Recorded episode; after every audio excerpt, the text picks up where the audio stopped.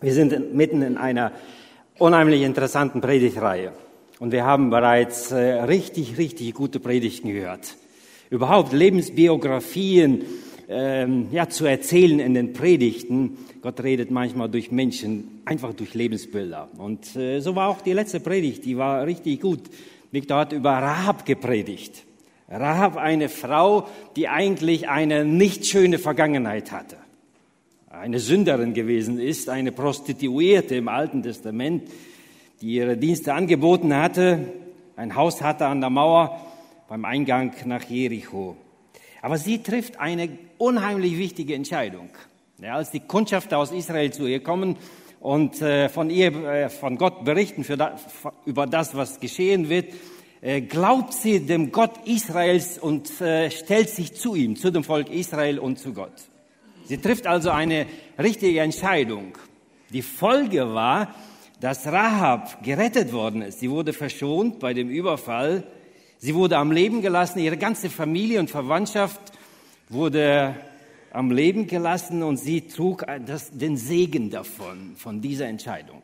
Und Victor hat betont, dass sie auch im Stammbaum von Jesus vorkommt. Sie Vorfahren von, Abra, von David gewesen ist, von einem gro großen König und auch äh, in, im Hebräerbrief als Glaubensheldin erwähnt wird. Heute geht es um Gehazi. Gehazi, ein Mann, bei dem wir diesen Dreierklang auch haben. Vergangenheit, Entscheidung und dann passiert etwas dementsprechend in der Zukunft, nur umgekehrt. In der Mitte, der zweite Punkt war gleich. Er steht vor einer folgenschweren Entscheidung. Nur bei ihm war das umgekehrt. Sein Leben davor war anders als Rahab.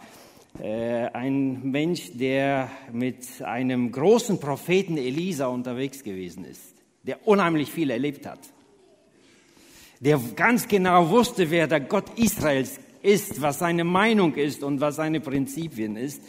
Und dann steht er auch vor einer ganz, ganz wichtigen Entscheidung und trifft eine falsche Entscheidung. Und diese falsche Entscheidung äh, führt äh, zu einem Fluch über ihn. Er bekommt Aussatz. Elisa sagt, aufgrund dieser Entscheidung, die du getroffen hast, wirst du den Aussatz, den Naaman, darüber reden wir gleich, äh, hatte, den wirst du bekommen. Und uns stellt sich die Frage, was ist hier die Lebensweisheit? Wir reden ja über Lebensweisheiten in dieser Predigtreihe, Dinge, Prinzipien, die wir herausschälen. Und bei mir stellt sich die Frage, handelt Gott so? Als André gesagt habe, hatte, dass ich über Gehasi predigen soll, sage ich, eine tolle Geschichte. Aber ich habe ein Problem. Am Ende ist ein theologischer Brocken, der nicht einfach ist. Und ich kann ihn einfach nicht weglassen. Genauso Viktor, wie Viktor nicht am Ende weglassen konnte, dass äh, Rahab den Segen hatte und dass ihre Entscheidung richtig war. Stell dir vor, ich würde als Diener Gottes, ich bin ja unterwegs, auch im vollzeitigen Dienst, am Bibelseminar Bonn und auch äh, hier und da im Predigtdienst und so weiter. Und ich würde mich entscheiden und sagen, nach vielen Jahren will ich mich entscheiden, jetzt einen anderen Job zu nehmen, weil dort bekomme ich vielleicht 500 oder 1000 Euro mehr und ich entscheide mich gegen den Dienst für Gott. Und dann würde Gott sagen, so, das war's mit dir. Und jetzt hast du Krebs, lebst nicht mehr lange. Sorry. Ist das die Geschichte? Äh, die uns diese Lebensweisheit lehrt. Und ich, ich wusste, diese Predigt wird eine enorme Herausforderung auch für mich sein. Wie gehe ich damit um? Wie handelt Gott mit Menschen, die sich falsch entscheiden? Und ich glaube, wir stehen immer wieder vor ganz, ganz wichtigen und großen Entscheidungen in unserem Leben. Einige Entscheidungen sind vielleicht banal. Wir treffen, glaube ich, äh, äh, am Tag Hunderttausende von Entscheidungen. Wir denken gar nicht darüber nach.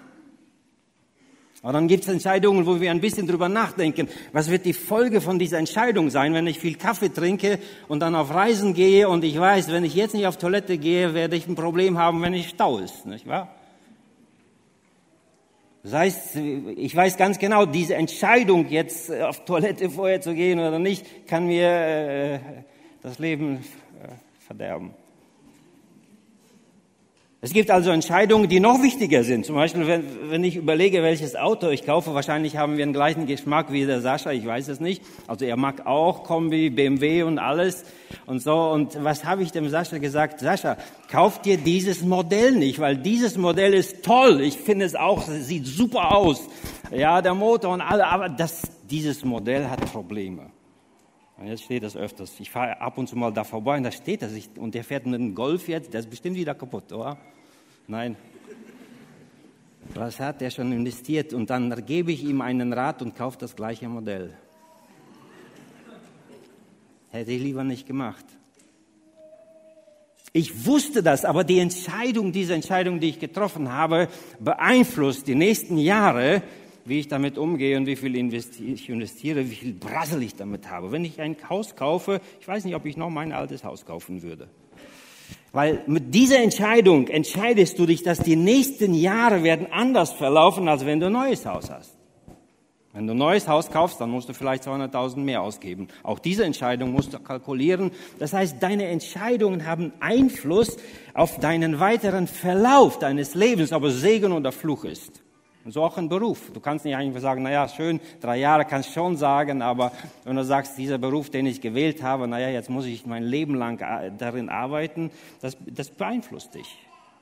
Und am schwierigsten, glaube ich, ist es, wenn jemand einen Ehepartner nimmt und sich keine Gedanken darüber macht. Wenn du jemanden heiratest, dann weißt du, du heiratest nicht nur eine, Person, einen Mann oder eine Frau, sondern sein Charakter, seine Vergangenheit, seine Erziehung, seine Ideale, sein, äh, seine Eltern, weil die Eltern von deinem Partner werden Opa und Oma von deinen Kindern sein und sie werden deine Kinder beeinflussen. Das heißt, äh, die Entscheidungen, die wir treffen, haben weitreichende Konsequenzen oder Folgen, manchmal gute, manchmal schlechte für unser Leben. Deshalb reden wir hier über ein Thema, die, eine Entscheidung mit weitreichenden Folgen, habe ich das mal genannt. Und ich komme zum ersten Punkt. Der ist ganz einfach. Ich versuche meine Punkte immer ganz einfach zu halten. Gehasi, ein Diener Gottes. Aber das, das sagt etwas aus. Wer war Gehasi? Im zweiten Königebuch wird Gehasi erwähnt. Ein Mann mit einem komischen Namen. Ich gebe zu, ich würde meinen Sohn auch nicht so, so nennen, Gehasi. Ähm, die geschichtliche Einordnung können wir vielleicht ganz kurz machen. Die erste Buch Könige Kapitel 1 bis 11 erzählt über die Geschichte von Salomo, nachdem also David dann sozusagen sein Amt und sein Königtum Salomo seinem Sohn übergibt. Dann äh, regiert Salomo ungefähr elf Kapitel lang, lesen wir das, und dann nach Salomo zerfällt das ganze Reich Israel in zwei große Teile. Einmal das äh, Reich Juda, unten das Südreich mit dem Zentrum von Jerusalem und oben das Nordreich, die zehn Stämme, die sich abtrennen von dem Südreich. Und so, jeder hat seinen König. Und dann lesen wir mal eine Geschichte von dem König, mal eine Geschichte von dem Nordkönig und so weiter. Und so gab es immer wieder Spannungen zwischen diesen zwei Reichen Israel. Ständig. Ab und zu verbündeten sie sich zusammen gegen ihre Feinde. Das ist auch sehr interessant, wie ein König dem anderen sagt, hör mal, der schuldet mir noch was, sollen wir nicht überfallen, weil äh, wir wollen da mal unser Geld wiederholen, was die uns schulden. Und so verbünden sie sich teilweise und kämpfen gegen andere Völker. Um Israel herum gab es natürlich andere Völker, Philister, Ägypter, Edomiter, Moabiter. Und die Geschichte, die wir vor uns haben, ist eine Geschichte von den Aramäern. Aramäer, Damaskus, wenn jemand die Karte Israel vor sich hat, nordöstlich, ganz rechts oben Damaskus, dort leben die Aramäer, der König von Aram. Und dieser König von Aram, das ist die Geschichte, über die wir lesen hier. Er hat einen, einen Hauptmann namens Naaman. Naaman. Und so beginnt diese Geschichte von diesem Naaman, dass er ein exzellenter Feldhauptmann war und öfters Kriege gegen Israel, besonders das Nordrhein geführt, Nordrhein geführt, Reich geführt hat. Und hier beginnt diese Geschichte, die wir lesen. Naaman, der Feldhauptmann des Königs von Aram, war ein trefflicher Mann vor seinem Herrn und wert gehalten. Denn durch ihn gab der Herr dem Abraham Sieg den Aramäern, Entschuldigung, Sieg. Und er war ein gewaltiger Mann, jedoch aussätzig. Er hat ein Problem. Aber die Kriegsleute der Aramäer waren ausgezogen und hatten ein junges Mädchen weggeführt aus dem Lande Israel. Die war im Dienst der Frau Naamans. So, wir haben also hier Naaman. Naaman, ein, äh, äh, sozusagen ein, ein klarer Stratege, ein Hauptmann, der Kriege führt und äh, Menschen aus dem Kriegsgebiet nach Hause holt. Und so war auch dieses Mädchen dabei. Aber Naaman hat ein Problem. Er hat nämlich Aussatz. Und ich kann mir das vorstellen, wir können uns das ausmalen. Krebs ist etwas, was im Neuen Testament dazu führte, oder auch im Alten Testament durfte das Volk Israel, wenn jemand diesen Aussatz hatte, ausgestoßen. Sie sollten ausgestoßen werden, sie sollten nicht wahrscheinlich, um die anderen nicht anzustecken, in die Nähe von Menschen kommen. Aber er verheimlicht das wahrscheinlich. Vielleicht hat er sich einen hohen Kragen genäht, vielleicht die Ärmel länger gemacht.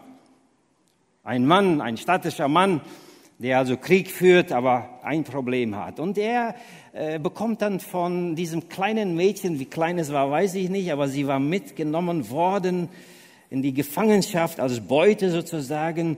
Und dieses kleine Mädchen, wir wissen nicht mal, wie sie geheißen hat, aus Samaria, aus dem Nordreich, dort wo auch Elia oder Elisa wirkten. Und sie sagte, ich kenne da einen Propheten oder wir im Land Israel, wir haben Propheten und die können dir helfen. Wie soll so ein Mann namens Naaman, der Krieg geführt hat gegen Samaria, gegen das Nordreich, wie soll er jetzt als Bettler dahin fahren und sagen, könnt ihr mir nicht helfen, ich habe Aussatz? Aber der Aussatz war wahrscheinlich so stark, so schlimm, dass er in Absprache mit seinem König dann die Entscheidung trifft, wir machen das. Und so machen sie sich auf. Naaman ist unterwegs zu dem Propheten nach Israel, zu Elisa. Zuerst besucht er den König und der König sagt, willst du Streit mit mir haben? Ich soll dich heilen? Weil Naaman gesagt hat, ich habe eine Information von einem Mädchen, das von hier kommt und sie sagte mir, hier in Israel, im Nordreich oder in Samaria, wird mir geholfen werden. Und der König sagt, na ja, das ist ein schöner Anlass, wieder Streit anzufangen. Das bekommt Elisa mit. Und Elisa sagt, alles ruhig, ist alles okay. Er soll zu mir kommen, ihm wird geholfen. So kommt also Naaman zu Elisa, zu dem Propheten, und er bringt mit sich ein riesiges Paket an Geschenken. Ich habe es nicht umgerechnet aus Zeitgründen. Ich wollte es eigentlich, wie viel zehn Zentner Silber wert sind in Euro. Aber es muss unheimlich, eine unheimlich große Summe gewesen sein. 6000 Goldgulden und zehn Feierkleider, die er mitbringt als Geschenk dafür, dass er gesund werden kann.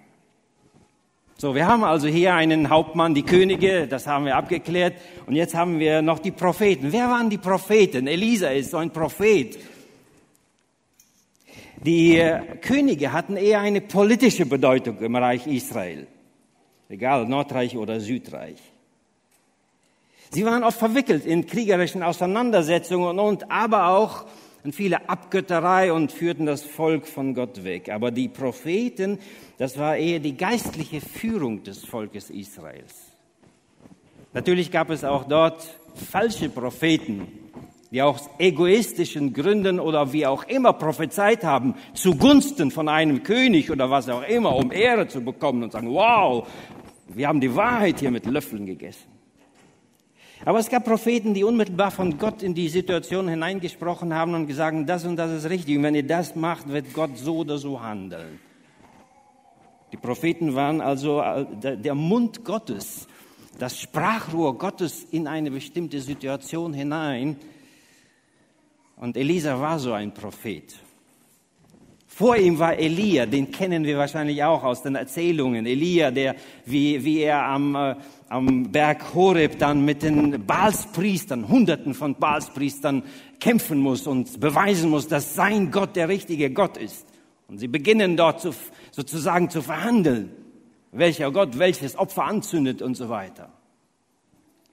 Wir kennen diese Geschichte, immer wenn ich in Israel bin, gehen wir auf den Berg Kamel und dort sehen wir auf das ganze Nordreich Israel runter und ich sage, wow, hier, hier war Elia, ein Prophet Gottes, der bewiesen hat, dass Gott der richtige Gott ist. Und dann geht Elia Äh, wahrscheinlich hat er eine tiefe Übermüdung, Erschöpfung oder Depression, würden wir heute sagen. Man sagt, naja, ich bin allein übrig geblieben, ist alles vergebens und dann beginnt Gott mit ihm äh, so ein bisschen ein Zwiegespräch und er, und er bringt ihm Essen durch einen Raben am Bach Krit und so weiter. Elia, also ein richtig großer Prophet und er hatte auch äh, Jünger gehabt. Also jüngere Menschen, die nachwuchsen sozusagen. Und als Elia weiß, seine Zeit ist gekommen, Abschied zu nehmen, will er ganz allein weg aber Elisa, er hängt an ihm. Er lässt ihn von Ort zu Ort nicht alleine. Er sagt, egal wo du hingehst, ich, er ahnt, dass Elia weggehen wird. Und das war auch so. Sie gehen nach Jericho. Hinter Jericho gehen sie über den, über den Jordan. Und dort wird Elia entrückt mit einem feurigen Wagen abgeholt, nachdem er mit seinem Mantel den, den Fluss getrennt hatte und sie rübergegangen sind.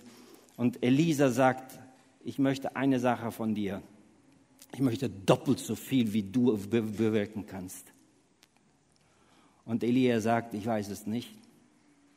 Wenn es geschieht, dann kannst du es haben. Und, und Elia äh, wird weggenommen und Elisa geht zurück wieder durch den Jordan und er macht das gleiche Wunder. Der Jordan teilt sich, er geht rüber und trifft die Propheten, die Jünger dort. Und Elisa wird zu einem der ganz, ganz großen Propheten. Es gab überall Prophetenjünger. Das ist eine Gruppe von Menschen. Prophetenjünger in Bethel, in Samaria, in Jericho. Teilweise lesen wir von 50 äh, Prophetenjüngern, die äh, ihnen immer wieder begegnet sind. Wahrscheinlich. Und Elisa war immer wieder unterwegs von einem Ort zum anderen. Wahrscheinlich war er so kleine Ableger von Bibelschulen, würde ich mal sagen. Sie waren nicht immer mit ihm dabei, wahrscheinlich so ähnlich wie bei Jesus, ja, seine Jünger. Aber die Prophetenjünger Sie waren immer wieder da und die Propheten haben sie unterrichtet. Wahrscheinlich äh, Schulung in geistlicher Kenntnis im Gesetz, in Gottes Handeln, wie Gott handelt, die Zusammenhänge immer wieder erklärt und ihnen geholfen, die Dinge aus der Perspektive Gottes zu sehen. Sie waren also Schüler von Elisa, aber Elisa war einer der ganz, ganz großen, würden wir vielleicht sagen, Theologen und, und Männern Gottes. Und sie hatten auch äh, Diener gehabt. Das ist eine andere Gruppe von Menschen, es waren keine Bibelschüler in dem Sinne, sondern diese äh, Diener, sie waren dafür zuständig, alles Mögliche zu machen, dass dieser Prophet äh, ja äh, genug Essen hat, Kleidung hat, Unterkunft, vielleicht planen, die Reise planen oder für alle Belangen. Das heißt, sie waren Tag und Nacht mit diesen Propheten unterwegs. Und in 1. Könige 4, 8 bis 37, das muss 2. Könige sein, äh, zum ersten Mal begegnen wir Gehasi in der Geschichte einer Schunamiterin. Elisa ist unterwegs von einem Ort zum anderen und weil er immer wieder diesen Weg geht, trifft er auf eine Familie, eine wohlhabende Familie. Ihnen mangelt nichts, wahrscheinlich sind sie auch sozial und politisch sehr gut dran, weil Elisa fragte mal, kann ich dir helfen? Und sie sagen, das ist alles in Butter. Uns fehlt absolut nichts. Wir haben ein gutes Haus, es ist alles okay. Wir haben ein Zimmer für dich, ein Hotel. Und immer wenn du hier vorbeikommst mit Eli, mit Gehasi oder anderen Dienern, ihr könnt immer hier übernachten. Diese Familie haben keine Kinder. Und Gehasi, der kümmert sich ein bisschen um diese Familie. Und da merken wir, dass Gehasi so ein, ein, ein warmes Herz hat für Menschen, für die Belange von Menschen. Und nun äh, sagt Gehasi diesem Elisa, dass sie keine Kinder haben. Und dann ruft äh, Elisa diese Schunemiterin in Schunem äh, und sagte, in einem Jahr, wenn ich hier wieder vorbeikommen wäre, wahrscheinlich war es so ein Jahreszyklus, wo sie immer wieder auch unterwegs gewesen sind, wirst du ein Kind haben. Und das passiert auch so. Das heißt, Gehasi, der Diener von Elisa, bekommt mit, wie Gott Wunder tut, wie Gott übernatürlich eingreift in das Leben von Menschen. Es ist für ihn ein Vorrecht, mit so einem Elisa unterwegs zu sein. Und dann stirbt dieses Kind nach einigen Jahren. Wie, wie, wie alt das Kind war, wissen wir nicht. Wir lesen nur, dass dieses Kind gelaufen ist, nach draußen gelaufen ist, irgendwo wahrscheinlich zu den Herden, was auch immer, und unterwegs Kopfschmerzen bekommt, nach Hause kommt. Die Mutter legt es hin und es stirbt. Und nun wird Elisa gerufen. Die Frau macht sich selbst auf den Weg und äh, sie kommen dann hin und äh, Elisa macht diesen Sohn wieder lebendig. Und es muss für, äh, für Gehasi wahrscheinlich ein unheimlich interessanter Moment gewesen sein. etwas passiert hier und ich bin ein Diener eines Mannes, der hier Menschen auferwecken kann. Wahrscheinlich ist Gehasi auch bei anderen vorhergehenden Wundern dabei, auch wenn er namentlich nicht erwähnt wird. Ich vermute mal, dass Gehasi vielleicht sogar schon ein Diener des Propheten Elia gewesen ist. Dass er das alles mitbekommen hat weil er als Diener eines großen Propheten dabei gewesen ist. Er erlebt also Wunderzeichen. Er ist bei vielen Aktionen dabei. Zum Beispiel eine verdorbene Quelle wird gesund gemacht durch Elisa oder eine interessante Geschichte. Elisa kommt in ein Dorf oder in eine Stadt, da kommen ihm Jungs entgegen und spotten über ihn. Haha, Glatzkopf, Glatzkopf, Glatzkopf. Sollen Sie das mal zu mir sagen? Ja. Und Elisa bestraft diese Jungs. Zwei Bären vernichten 42 Jungs, die über Elisa, Elisa gespottet haben. Übrigens auch ein guter Text für eine Predigt. Ja, wie handelt Gott? Ja. Aber er setzt hier Zeichen so nicht. Das ist vielleicht zum anderen Mal. Elisa vermehrt das Öl einer Witwe, die sehr arm ist und nicht mal ein Brot hat, um Elisa zu, äh, zu bedienen. Und dann macht Elisa eine Vermehrung dieses Öls und sie können äh, lange davon leben, können das verkaufen. Aber auch danach, nach unserer Geschichte, macht Elisa äh, schädliche Speise gesund und äh, einige hundert Mann werden mit zwei Broten, 20 Broten gespeist und so weiter. Das heißt, für Gehasi ist es ein enormes Vorrecht, im Dienste Gottes unmittelbar zu stehen und mit Elisa unterwegs zu sein. Er ist berufen, dem höchsten Vertreter Gottes hier auf dieser Erde zu dienen und damit Gott. Er ist derjenige, der dabei ist, wenn Elisa den Königin sagt, so nicht und Gott wird euch strafen. Er weiß ganz genau die Meinung Gottes und er weiß, welche Autorität Elisa hat. Und dass das, was Elisa sagt, wahr ist. Und dass man sich hüten sollte, ihm widerstehen. Wie auch immer, Gehasi tritt hier in der Geschichte auf als einen Diener, der zum Dienst berufen war, für den Dienst, für den Herrn, für den höchsten Gott. Und Elisa konnte und musste sich auf ihn verlassen können, denn er ist Tag und Nacht im Einsatz mit ihm. Und wir würden sagen, Gehasi, good job. Du hast es so gut gemacht. Verzicht auf alles, du bist unterwegs für den höchsten äh, Propheten in diesem Lande. Wenn dann nicht äh, diese tragische Entscheidung vor ihm wäre. Und dieser Gehase steht vor einer weitreichenden, und ich habe das bei mir hier geschrieben, folgenschweren Entscheidung. Zurück zur Geschichte von Naaman dem Hauptmann des Königs von Aram, der Aramäer. Naaman kommt mit seinem Aussatz äh, äh, und seiner Begleitung, mit einer riesigen Begleitung zu Elisa. Sie parken vor den Hof. Ich wüsste gerne, wie das Haus ausgesehen hat. Elisa wohnt da irgendwo im Haus. Gehazi ist sein Diener. Er kümmert sich um alles, damit Elisa äh, Zeit hat für andere Dinge. Und jetzt klingelt es. Wahrscheinlich läuft Gehazi raus und macht die Tür auf und vor ihm stehen dann ein Staatsmann, ein Oberhauptmann, gut gekleidet, statisch, seine Diener, Esel voll beladen mit Gütern. Geschenke, die sozusagen mitgebracht worden sind. Und äh, Naaman sagt zu Elisa oder zu diesem Gehasi wahrscheinlich, ich bin gekommen, weil ich hier Heilung erleben möchte. Und Gehasi wird wahrscheinlich sagen, Elisa, komm raus, komm raus, denn dort steht ein Mann, du musst. Aber Elisa sagt, geh zu ihm hinaus und sag ihm, er soll zurückfahren. Und auf der Strecke zwischen Samaria und Damaskus, wo er dann den Jordan irgendwo wahrscheinlich überquert, soll er sich siebenmal in den Jordan tauchen. Und wenn er das gemacht hat, wird er gesund werden. Merkt ihr, welche Vollmacht Elisa hat? Geh, sag das hin. Und Gehasi hätte sagen sollen, ja, wenn Elisa das sagt, dann wird es auch so passieren. Und er sagt das ihnen und wahrscheinlich funkeln schon ein bisschen die Augen und er überlegt sich, was ist denn mit den ganzen Geschenken? Elisa hat es nicht mal angenommen. Naaman ist ein bisschen verärgert. Er sagte, ich dachte, ich komme hierhin und dieser große Mann Elisa wird rauskommen und irgendeine Zeremonie machen. dann werde ich gesund werden. Aber jetzt muss ich in den Jordan, in den dreckigen Sumpf. Und er sagt, bei uns in Damaskus gibt's bessere Flüsse, da kann ich mich auch baden.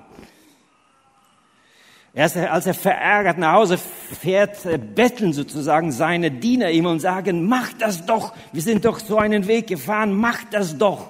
Verlieren kannst du ja nichts. Er tut das und er wird gesund. Er kommt nach Hause äh, zu Elisa. Und jetzt haben wir eine interessante Begegnung hier. Elisa sagt erneut, ich will die Geschenke nicht haben. Und in Gehasi beginnt ein Kampf. Also umsonst, wir haben es doch verdient. Der hat doch genug. Was wäre schön, wenn ich ein bisschen auch davon abbekommen würde, dann müsste ich nicht ständig einkaufen, da würde ich vielleicht das hier teurer kaufen für Elisa oder was auch immer. Und schaut mal, wahrscheinlich war es ein Satz, äh, den Naaman gesagt hat, der ihn sozusagen so ein bisschen so wie eine Angel einen Fisch am Hacken hatte. 2. Könige 5, Vers 17 steht es dann, da sprach Naaman, wenn nicht, also wenn du die Geschenke nicht annehmen möchtest, so könnte doch deinem Knecht gegeben werden von dieser Erde eine Last. Ein bisschen schwierige Formulierung hier. So viel zwei Maultiere tragen. Das heißt, Gib doch deinem Knecht, der sieht nicht gerade schön aus, zerrissene Kleider und was. Er braucht das doch. Wenn du das nicht haben willst, gib ihm doch. Und jetzt steht Gehasi und sagt, es ist wahr. Ein Leben lang diene ich diesem Propheten Elisa, habe immer noch ein paar Schuhe, die zerrissen sind. Wie wäre es doch, wenn ich etwas bekommen würde und ein bisschen mehr Luxus in meinem Leben hätte? Schon immer hat er sich gewünscht, vielleicht einen Ölgarten. Warum ich das sage, hängt damit zusammen, weil Elisa ihm das später vorwirft. Wahrscheinlich hat er vorgehabt, irgendwie Ölgärten, Weinberge, Schafe, Rinder sich anzuschaffen, Knechte und Märkte und ihm, ihm beginnt so ein bisschen ein Kilo. Was wäre, wenn? Was wäre, wenn ich tatsächlich diese Geschenke hätte? Aber Elisa, es ist ungerecht dass du ihn wegschickst. Er ist gesund geworden. Und ich glaube, dieser Kampf, der, der, der, diese Wurzel, die da entstanden ist, die beginnt zu wuchern in seinem Leben. Und er kann nicht anders, als dass er sich entscheidet, doch etwas zu holen von diesen Geschenken. Und er läuft diesem Naaman hinterher und Naaman sieht das und steigt von, dem, äh, von der Karosse runter und sagt, was ist los? Und, und, und jetzt passiert Folgendes. Gehasi sagt nicht, gib mir doch auch etwas. Ja, ich weiß, ich darf das eigentlich nicht, aber ich würde mir doch etwas kaufen wollen und ein bisschen selbstständig frei sein. Und er bettelt um ein Zentner Silber und äh, zwei Feierkleider und Naaman sagt, nein, nein, das ist mir so viel wert, er gibt ihm zwei Zentner Silber und zwei Feierkleider. Warum gibt er ihm das? Weil Gehasi nicht nur dieses haben wollte, sondern auch er begann zu lügen. Er sagte, der Prophet Elisa hat Jünger bekommen, also äh, Prophetenjünger aus einer Stadt. Und die sind ein bisschen arm dran, also Bibelschüler. Bibelschüler sind ja meistens so ein bisschen äh, ärmer dran. Und er sagt, das ist eine gute Idee der Elisa will doch. Hat Elisa ihm das gesagt? Hat Gehase jetzt nicht den Ruf von Elisa beschädigt? Warum sagt Gehase, Elisa will das haben? Warum steht er nicht dazu? Er ist in einer Zwickmühle. Wie soll er da rauskommen aus dieser Zwickmühle? Und er macht zwei schwerwiegende Fehler. Der erste Fehler ist, der irdische Besitz diese Geschenke, die Naaman mitgebracht hat und ihm sogar gesagt hat, du könntest das haben, die faszinieren ihn so mehr. Und sie stehen gegenüber dem Gehorsam dem Propheten gegenüber. Gehasi muss sich jetzt entscheiden. Entweder verzichte ich darauf, auf die schönen Sachen, die Naaman gebracht hat, und diene dem Elisa, und ich weiß, eigentlich habe ich genug. Oder ich entscheide mich für diese Dinge und ich weiß ganz genau, das ist nicht im Sinne von Elisa und ich werde seinen Namen in den Dreck ziehen, ihn belügen. Und dann kommt er auch noch nach Hause und Elisa sagt ihm, mal auf so jugendlich Deutsch, was geht? Elisa, wo warst du? Ja, ja, nirgends. Ich war die und da, aber ich war nirgends. Ich war zu Hause. Gehasi, wo warst du eigentlich? Ich war mit meinen Gedanken bei dir. Ich weiß ganz genau, was da passiert. Gehasi wusste das, dass Elisa, ein Prophet Gottes, einen Durchblick hat. Er wusste ganz genau, wie Gehasi tickt. Warum belügt er ihn? Das heißt, wenn du eine Fehlentscheidung getroffen hast, dann kommt es so vor, dass du immer wieder verstrickt wirst in ein Leben, in, in Lügengeschichten und alle möglichen Dingen, die dich immer weiter herunterziehen. Und Gehasi macht diese zwei Fehler. Einmal, er entscheidet sich für die, den Luxus dieser Welt, für die weltlichen Dinge, würden wir sagen. Und damit entscheidet er sich gegen Elisa und seinem Dienst als äh, Diener des Elisa. Dazu ist er berufen worden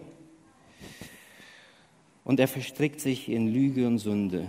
Und hier das Urteil. Die Geschichte wäre ja viel einfacher, wenn ich da noch die letzten Verse, die letzten zwei Verse in unserem Kapitel wären. Wenn wir hier 2. Könige 5 aufschlagen, Vers 26b, 7 und 27, ist es an der Zeit, Silber und Kleider zu nehmen und Ölgärten und Weinberge, Schafe und Rinder, Knechte und Mägde? Er spricht nicht in erster Linie die Sünde an, sondern egal, es ist dein Problem. Ist das jetzt dran, dass du das dir wählst? Denn das, was du dir willst, hat einen, einen Hinweis. Du willst dir Ölgärten, Weinberge anlegen, Schafe anlegen, Rinder, Knechte, Märkte. Deine Entscheidung wird in die Richtung auslaufen dass du dich wahrscheinlich von mir verabschieden wirst. Gott hat dich berufen und du entscheidest dich für ein Leben nicht im Dienst von mir. Und dann heißt es, da ging Gehasi von ihm hinaus, aussätzig wie Schnee. Welche Fehler waren die, die, die schlimmsten? Warum bekommt er die Strafe? Wegen der Lüge? Nein, die Lüge war die Folge von einer Fehlentscheidung, von einem Hang etwas zu haben, was alle anderen auch haben. Was nun? Was machen wir jetzt mit dieser Geschichte? Schön wäre es, wenn die Geschichte hier enden würde ohne diese zwei Verse. Aber hier stehen wir ein bisschen vor dieser Frage, vor diesem Dreierschritt. Wenn wir diesen Dreierschritt uns anschauen, dann würden wir sagen, ist Gott so? Äh, fassen wir das mal zusammen. Hier dient jemand, äh, ja, dem Herrn. Nehmen wir mal an, wir dienen dem Herrn, wir stehen im Dienst, ob du jetzt Musik machst oder im Hauskreis Dienst und so weiter oder irgendeinen anderen Dienst machst. Und dann machst du eine Entscheidung, wo du vielleicht sagst, naja, ich will jetzt ein bisschen mehr investieren in meine, mein Haus oder was auch immer. Vielleicht hat dein Nachbar viel mehr als du und du sagst, ich will das auch haben. Ah, da könnte ich mir das Rentenalter viel besser vorstellen, wenn ich mich da investiere und du sagst, du, ich habe jetzt keine Zeit für den Hauskreis, ich kann nicht mehr singen kommen, ich, ja. Äh, du triffst diese Entscheidung und dann straft Gott dich. Ist das das, was der Text sagen will? Ich weiß, das ist, eine, das ist eines der schwierigen, herausfordernden Fragestellungen, die vor uns steht. Wie handelt Gott? wenn wir uns nicht immer für ihn ganz entscheiden. Einige Klärungen vorab, drei Klärungen. Erstens, Besitz und Reichtum im Alten Testament ist nicht verboten. Das war nicht das Problem des Gehasi, dass er reich werden wollte. Denn Reichtum war sehr oft ein Segen Gottes im Alten Testament. Abraham war ein sehr reicher Mann. Es ist nicht verkehrt, also wenn du auch Geschäftsmann bist und viel Geld verdienst und dieses Geld investierst oder dir etwas gönnen kannst. Das ist nicht das Problem, was hier angesprochen wird. Deshalb ist der Besitz hier auch im Neuen Testament nirgends als Sünde bezeichnet, auch wenn der Besitz oder Reichtum etwas an sich hat, was uns die Bedrängnis führen kann. Der Hang zu diesen irdischen Dingen. Das wäre ein großes Missverständnis, dass Gehasi bestraft worden ist nur wegen diesem Reichtum. Es geht hier also um etwas anderes. Zweitens, Eine Bemerkung, im Alten Testament handelt Gott anders als im Neuen Testament. Paulus nennt das alttestamentliche Zeitalter das Zeitalter der Unmündigkeit. Und wenn wir wissen, wenn jemand unmündig ist, wenn Kinder klein sind, dann kannst du nicht immer mit den Verhandlern als äh, vernünftig reden, sondern du musst sagen, so geht es oder so geht es nicht. Und manchmal musst du sagen, du musst Konsequenzen haben, wenn du nicht genug lernst, dann musst du halt vielleicht äh, ein Wochenende zu Hause bleiben. Nennen wir das mal Strafe. Auch in der Gesellschaft finden wir immer wieder, warum haben wir Gefängnisse, warum haben wir Bestrafungen? Weil wir damit Zeichen setzen, weil ein Prinzip sozusagen aufgezeigt wird. Immer dann, wenn Menschen unmündig handeln, muss man einschreiten und muss man hier und da auch Zeichen setzen. Und ich gebe zu, im Alten Testament war diese Art, wie Gott Zeichen gesetzt hat und wie Gott geredet hat, um seine Prinzipien klar und deutlich zu machen, oft anders.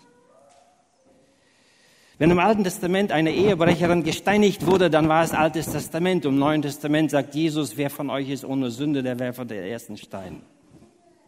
Er sagt damit nicht, dass es okay ist.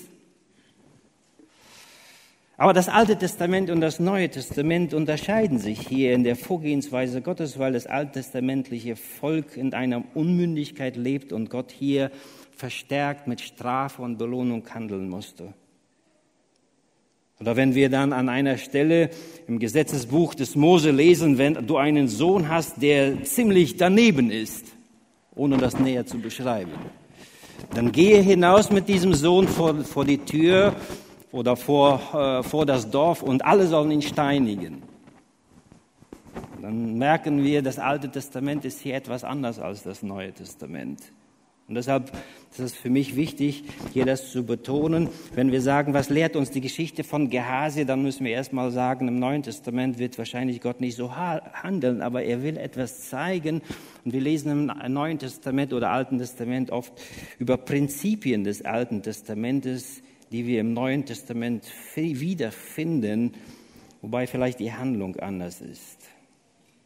Steinigung eines ziemlich schlechten Sohnes würden wir vielleicht da finden, wo Gott sagt, die Sünde in der Gemeinde darf nicht da sein. Du sollst sie ausrotten, weil sie frisst wie ein Krebs um sich und schädigt die anderen.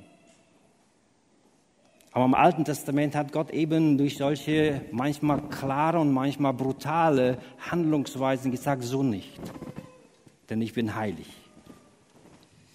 Aber was lernen wir dabei jetzt? Lass mich vier Prinzipien herausschälen. Erstens, wir haben alle einen Hang zu diesem Diesseits. Ich glaube, dass Christen oder Nichtchristen immer wieder das gleiche Problem haben, dass wir Lust haben an Dingen dieser Welt. Das ist einerseits okay und normal, aber diese, die Dinge dieser Welt faszinieren wir uns immer wieder, besonders Geld, Reichtum, Besitz, und immer wieder kommt in uns so ein bisschen das Gefühl auf, ich will das auch haben. Ich will mehr haben. Ich will es besser haben. Ich will mehr verdienen und ich will ein größeres Haus haben. Was der hat, will ich auch haben. Wir protzen manchmal damit, was wir haben. Das heißt, Gehase erlebt das, was in jedem Menschen äh, drinsteckt. Dieser Wunsch, irgendwo in dieser Welt etwas zu haben, zufrieden zu sein, mehr zu haben, nicht zu arbeiten, Geschenke zu bekommen und damit vielleicht zu sagen, ich bin besser als du. Größeres Auto, mehr Urlaub, mehr Unterstütz über, äh, Überstunden, besseres Haus, was auch immer. Und das Zweite, ich glaube nicht nur diese Dinge stecken in uns, sondern äh, ich erlebe das immer wieder, auch in der jungen Generation, Ehre, Ruhm, Anerkennung, Bekanntheitsgrad, wie viel Klicks habe ich im Internet, wer folgt mir alles nach und dann bin ich bekannt und berühmt und alles dieser Drang nach Dingen, die in dieser Welt sind, äh, Titel, Einfluss und äh, Schönheitsideale und all diese Dinge.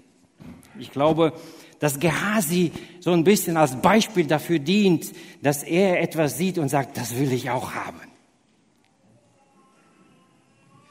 Das Zweite, was ich hier mal betonen möchte, wem dienst du mehr?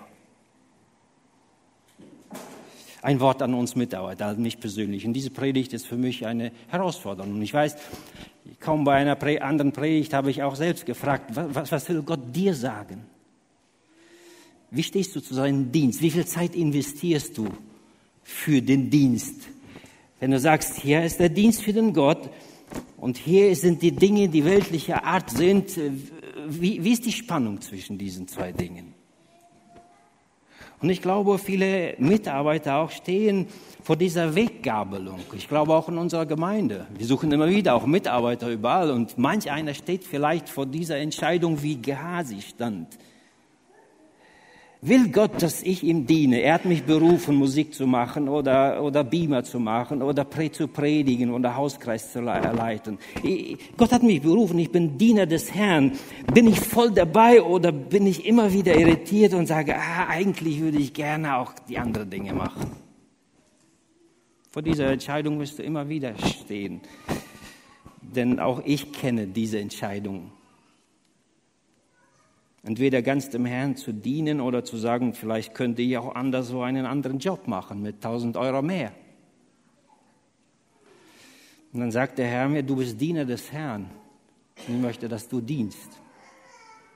Im Alten Testament lesen wir in einem Psalm, und das ist, ist mein Lieblingspsalm, weil er mich unheimlich herausfordert. Auch da ist Asaf, der dann so äh, im Dienst des Herrn steht als großer Musiker, Leiter der gesamten Musikabteilung.